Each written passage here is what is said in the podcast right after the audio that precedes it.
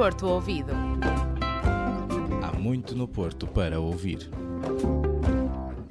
Olá, sejam bem-vindos a mais um programa do Porto Ouvido. No programa desta semana, eu, Mafalda Bom Pastor, juntamente com Mafalda Pereira e a Margarida Rodrigues, trazemos um programa dedicado à Semana Académica no Porto, desde o cortejo até às barracas espalhadas pelo queimódromo. Além disso, ficamos também a conhecer o Estua, a banda vencedora do concurso organizado pela Federação Académica do Porto. Para a reportagem, eu, Mafalda Bom Pastor, entrevistei caloiros e finalistas sobre o cortejo da queima das fitas do Porto. O cortejo é um momento que faz parte de todas as academias portuenses e não só. Os calouros vivem pela primeira vez, os finalistas vivem pela última vez enquanto estudantes. Inês Vulcão, de Ciências da Comunicação, conta-nos o que sentiu no seu primeiro cortejo. A sensação foi incrível. Eu adorei estar a descer os aliados com, com as pessoas de quem eu mais gosto, a gritar, foi, foi espetacular, eu adorei. Foi um sentimento de felicidade desde o início ao fim. Apesar de poderem ser muitos, perguntamos o momento mais marcante para Bruna Calisto, também de Ciências da Comunicação. O, o cortejo em si foi o que me marcou mais. E também uh, lembro-me do sentimento de estar grata por cada pessoa que estava lá e de eu fazer parte de, um, de, uma, de uma comunidade tão inclusiva e tão incrível. Depois do primeiro, seguem-se mais cortejos. Inês conta quais as expectativas para os cortejos que estão por vir. Espero que não demore tanto para sair. espero não apanhar tanta seca como apanhei este ano. E espero que seja sempre a melhorar, que o próximo ano seja melhor que o anterior. É isso que eu costumo dizer e espero que assim seja. Falei também com a Juliana Costa, que termina o curso este ano. Após três anos, conta-nos o que sente ao caminhar pela última vez no cortejo académico enquanto estudante. Enquanto finalista, o cortejo teve uma grande importância para mim, especialmente pelas pessoas com quem eu estive. É um sentimento, é um sentimento muito especial ver as pessoas todas felizes a celebrar este momento académico. Por ser o último, o cortejo marcou a Juliana. Ver a felicidade na cara das pessoas, ver as tajas penduradas nas casas, a animação dos, carrinhos, dos carros, poder abanar as fitas no ar e, e finalmente ter este sentimento de ser finalista, de estar a terminar este ciclo, ao mesmo tempo a sensação de, de término e de, do desconhecido, mas principalmente estar a partilhar um momento tão especial. Depois de três anos, há forma de comparar os cortejos? Eu acredito que, tanto numa situação como de ser caloiro como em sendo finalista, ambos são momentos importantes. O caloiro porque tem toda aquela vivência de deixar de ser um novato na faculdade e haver uma evolução. Um, mas finalista eu acho que vai ser sempre mesmo aquele ponto de felicidade extrema, porque é o fecho de um ciclo e é sempre aquele momento mesmo especial e que vais guardar para o resto da tua vida. Tal como Juliana, muitos estudantes da academia se viram impedidos de participar no cortejo enquanto caloiros devido à pandemia do Covid-19. Mas com a volta desta oportunidade, caloiras como a Inês e a Bruna marcaram presença num momento tão importante para a sua vida académica. E tal como elas, tantos estudantes continuarão a caminhar, correr e até saltar por este percurso que é o do cortejo da queima das fitas do Porto. A queima das fitas não seria a mesma sem as várias barracas ao longo do queimódromo.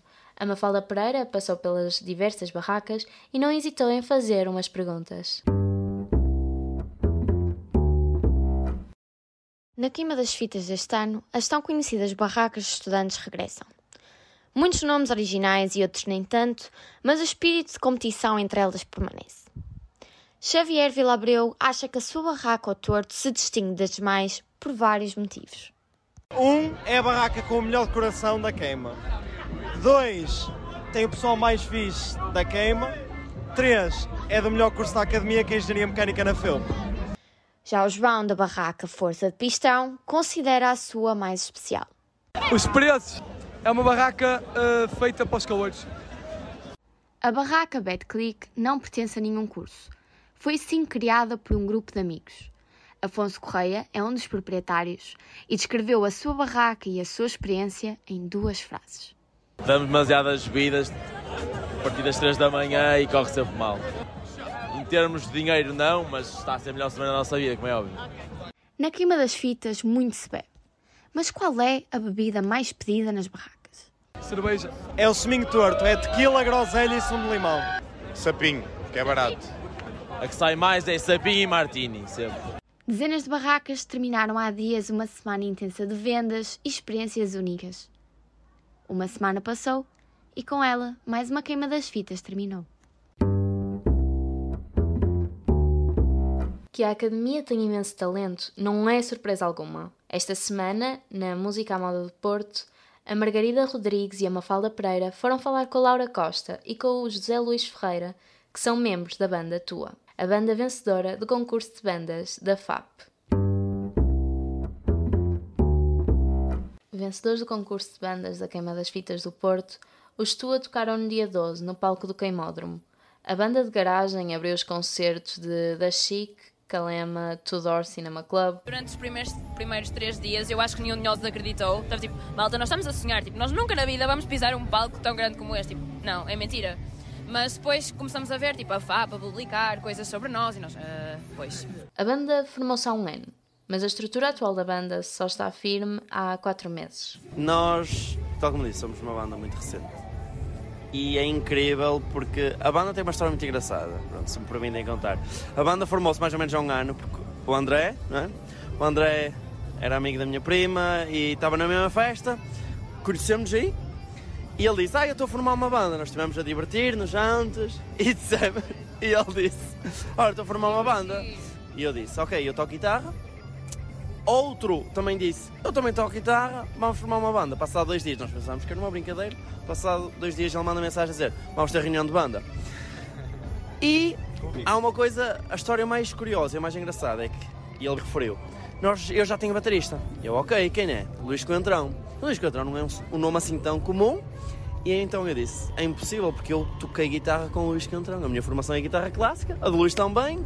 E eu disse: é impossível ele tocar bateria porque nós tocamos guitarra. E ele disse: ah, não, ah, ele é baterista. Gerou-se ali uma confusão quando tivemos a reunião de banda. Eu descobri que o Luís afinal tocava bateria e juntou-se a banda. Tivemos uma reformulação há mais ou menos 4 meses. Estamos nós, agora, definitivo, juntámos-nos e decidimos atirar-nos para os maiores desafios.